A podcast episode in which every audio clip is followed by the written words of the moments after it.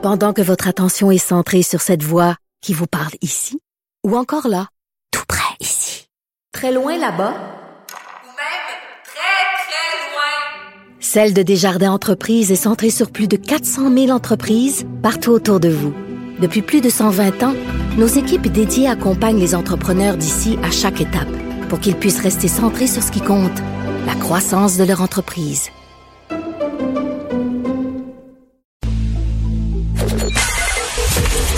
Joignez-vous à la discussion.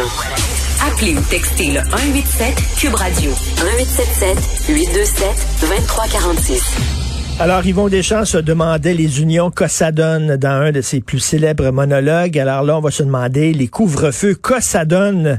Nous allons discuter avec le docteur Mathieu Simon, chef de l'unité des soins intensifs de l'Institut de cardiologie et pneumologie à Québec. Bonjour, docteur Simon.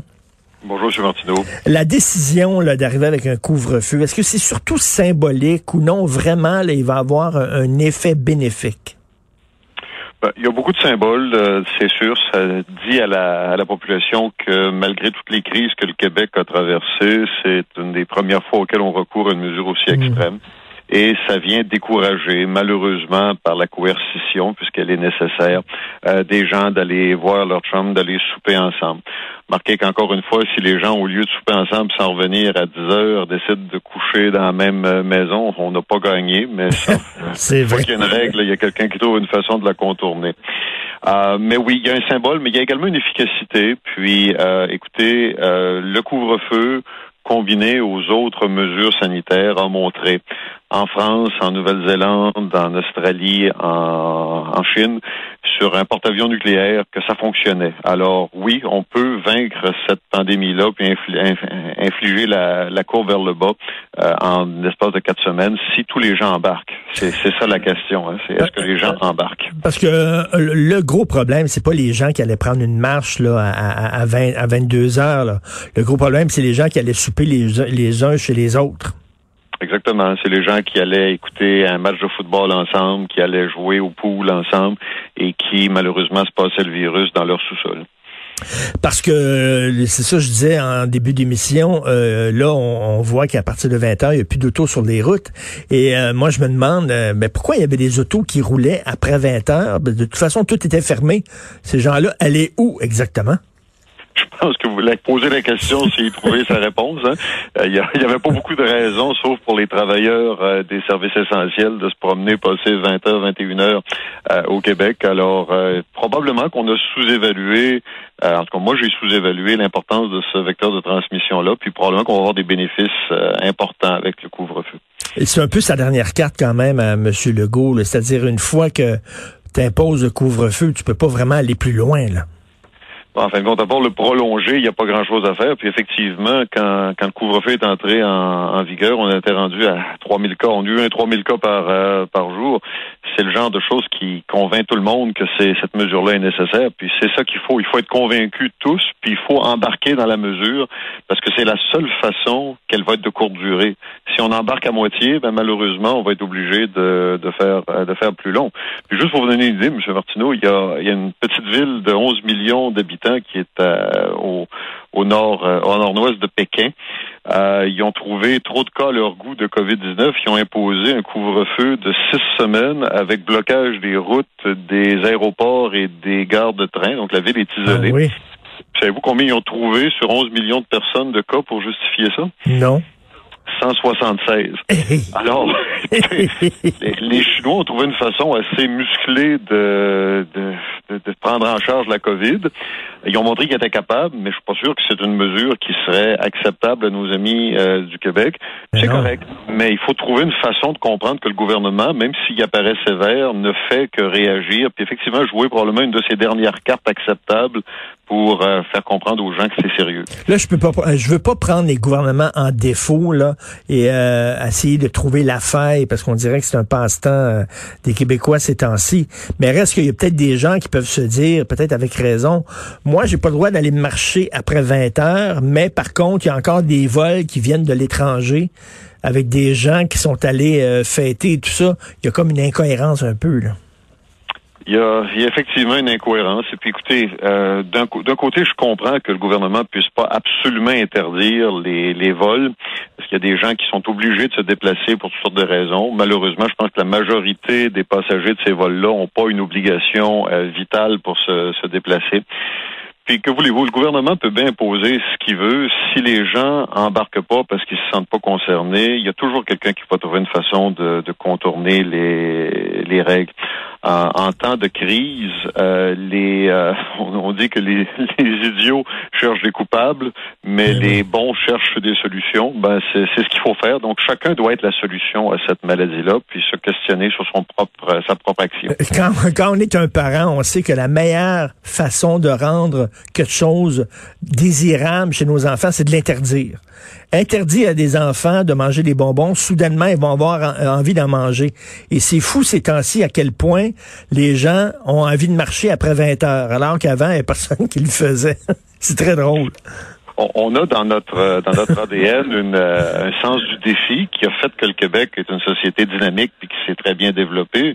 Mais ce sens du défi-là nous sert mal dans un moment où on a besoin malheureusement d'un peu plus de, de, cohésion sociale. Moi, je comprends pas les gens qui disent je suis tanné.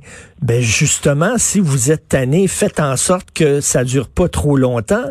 C'est en faisant un dernier effort qu'on va s'assurer que ça dure pas trop longtemps. Les gens disent je suis tanné, donc je vais relâcher. Ben oui, mais si tu relâches, là, tu t'assures que tu vas être encore bien plus tanné. Tout à fait. C'est comme, c'est comme enlever un diachylon lentement plutôt que de l'enlever vite parce que tu as peur d'avoir mal. Tu peux juste avoir mal plus longtemps en l'enlevant lentement. C'est exactement ce que la société est en train de faire. Euh, prendre des demi-mesures.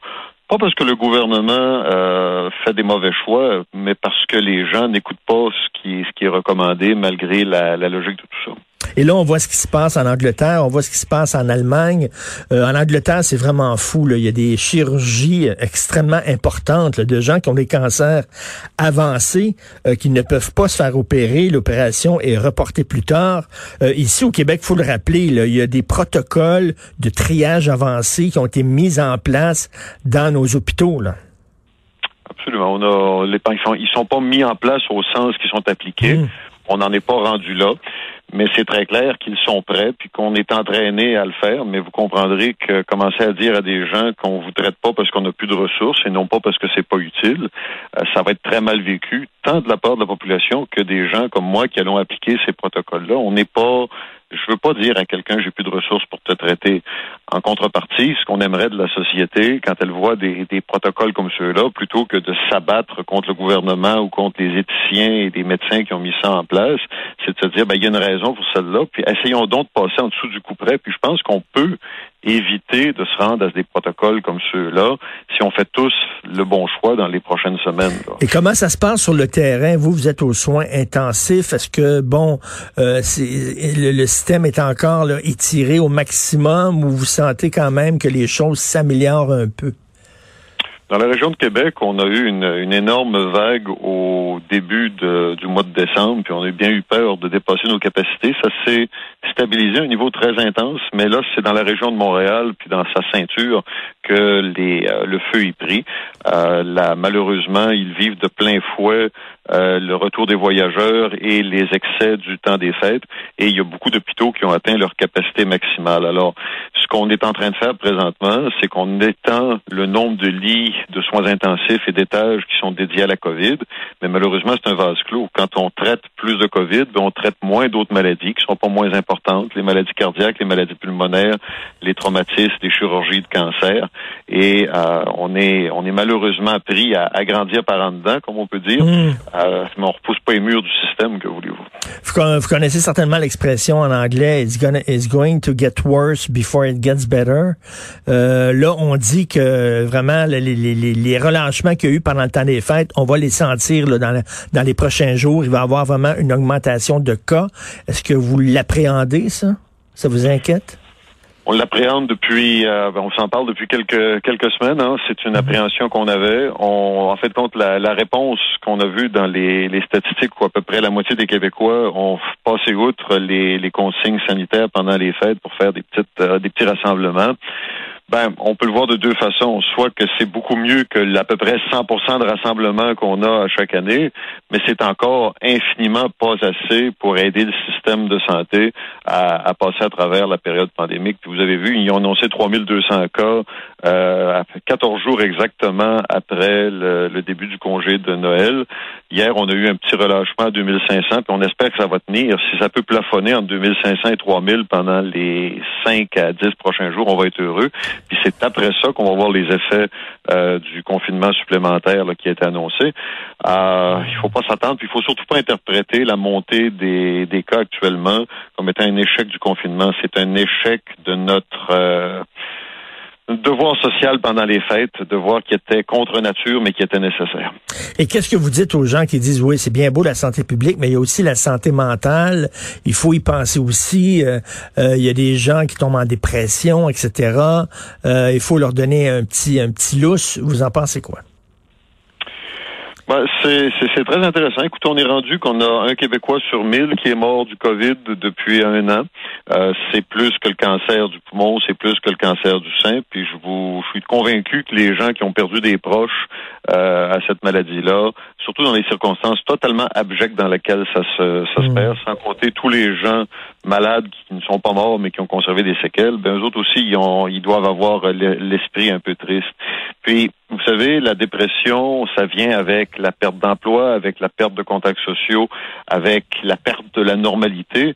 Euh, oui, j'aimerais ça leur laisser un lousse, mais en même temps, en laissant un lousse maintenant, on va prolonger cet état de fait pour tout le monde et on va juste avoir plus de dépression puis autant de COVID si on laisse des lousses à, trop de gens. Donc, il faut qu'on se dise, OK, je suis sur le bord de péter un plomb, mais là, on me demande un mois pour revenir avec le vaccin puis le printemps à peu près dans la normalité. Il faut l'investir. Je comprends qu'il y a des gens qui la trouvent très, très difficile. Moi-même, écoutez, ça fait dix mois que je suis de garde 24 euh, heures, 7 jours pour cette maladie-là. Euh, je tiens parce que je me sens utile puis que mmh. je parle une fois de temps en temps. Mais c'est dur. C'est très dur. Puis il faut pas que les gens aient peur de dire que c'est dur, mais c'est dur et on va aboutir à un but. C'est un peu comme un athlète olympique ou un, athlète euh, professionnel. Son entraînement, il est pas facile, mais il le fait parce qu'il y a un but. Ben, la société devrait se donner un but qui est très noble, qui est de vaincre le COVID et de se dire, ben écoute, je passe à travers ce, prochain mois avec un objectif très clair. Et docteur Simon, en terminant, j'ai une question délicate à vous poser. Hier, je discutais euh, euh, par écran interposé avec un ami et euh, son médecin euh, pas n'importe qui. Son médecin lui a dit, écoute, je vais être franc avec toi, la majorité des gens qui sont morts de la COVID seraient de toute façon morts six mois plus tard d'une autre affaire. C'était des gens qui étaient vieux, qui étaient faibles, qui étaient malades. C'est son médecin qui lui a dit ça. Vous en pensez quoi, vous, de ça? C'est une euh, c'est une fausse vérité qui a circulé dans les réseaux sociaux malheureusement. Euh, les gens euh, manifestement si vous avez des comorbidités, si vous êtes âgé, vous êtes plus à risque de mourir, puis ça représente effectivement le gros de la mortalité qu'on a eu suite au Covid. Ça ne représente pas le gros de la maladie qui a affligé un paquet d'autres mondes. Puis vous avez vu, il y a des préposés aux bénéficiaires, des parents qui sont décédés, même des jeunes. Euh, le, le COVID, en plus de, de tuer des, des personnes âgées, ben, il a envoyé du monde à l'hôpital, puis il a probablement, puis on va s'en rendre compte plus tard, tué des gens qui n'ont pas eu accès à des soins de santé. c'est ça, c'est ça. Ils voulaient, leur chirurgie était retardée, ils voulaient pas euh, aller à l'hôpital parce qu'ils avaient peur du COVID, puis on a vu des, des maladies qu'on ne voyait plus depuis des, des décennies parce qu'ils se présentaient très, très tardivement. Donc, c'est une simplification immense. Et même si mm. c'était vrai, même si c'est des gens qui allaient, qui allaient mourir, ben ces gens-là, au lieu de mourir avec leurs proches autour, autour d'eux, sont morts avec des gens qui connaissaient pas un scaphandre autour d'eux, euh, qui leur donnaient des soins. Puis moi, j'ai vu des gens mourir à travers euh, une, une, fenêtre, à travers un, un écran interposé, comme vous l'avez vu tout à l'heure. C'est un drame humain et sociétaire incroyable que de perdre des gens pendant une pandémie. Ces gens-là, ils étaient âgés, ils ont construit le Québec, ils avaient le droit d'avoir une mort décente et digne, puis ils avaient le droit de vivre encore un peu plus longtemps si c'était leur euh, leur capacité. Et donc, je suis, je suis malheureux que ces, ces rumeurs-là circulent, puis je suis heureux que vous les adressiez directement. Et docteur Mathieu Simon, vous, vous êtes fait fort, vous êtes aux soins intensifs, là, mais euh, bon, vous, vous n'avez vu d'autres, vous êtes habitué de voir des gens en fin de vie, de voir des gens mourir, mais reste que vous êtes quand même un être humain et de voir des gens mourir dans ces conditions-là, ça doit être extrêmement difficile pour vous. Ben, c'est difficile facile. C'est c'est quelque chose auquel on ne s'habitue pas parce que vous savez, on, on rentre aux soins intensifs parce qu'on est excité par l'adrénaline et puis tout, tout ce qui est l'action qui s'y passe. On y reste. Euh, moi, ça fait 20 ans que je fais ça parce qu'on est on est fasciné par l'humain, la résilience de l'humain, puis ses capacités à accepter des choses qui sont épouvantables. C'est ça qui nous tient. Puis là, présentement, on est on est coupé du contact avec l'humain parce que les familles sont au téléphone, les patients sont derrière blouse, gants, masque, plexiglas. Et c'est effectivement très difficile. Puis il y a une désaffection pour la profession de soins intensifs qui vient avec ça parce qu'on a perdu le contact, euh, le contact humain. Mais on va tenir. Les 230 intensivistes de la province ont été formés par le Québec pour remplir cette euh, cette fonction-là. Puis on vous on vous laissera pas tomber comme population. Nos équipes sont résilientes, nos équipes sont là.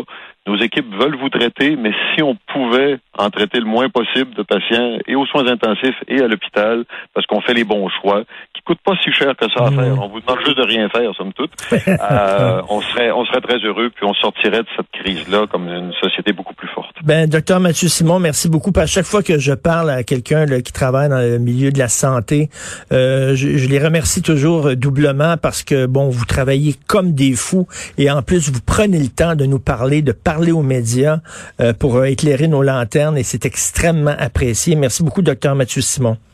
Merci à vous, M. Martineau. Puis encore une fois, votre tâche est aussi importante que la mienne. Moi, je peux en sauver un à la fois, peut-être deux si je suis chanceux.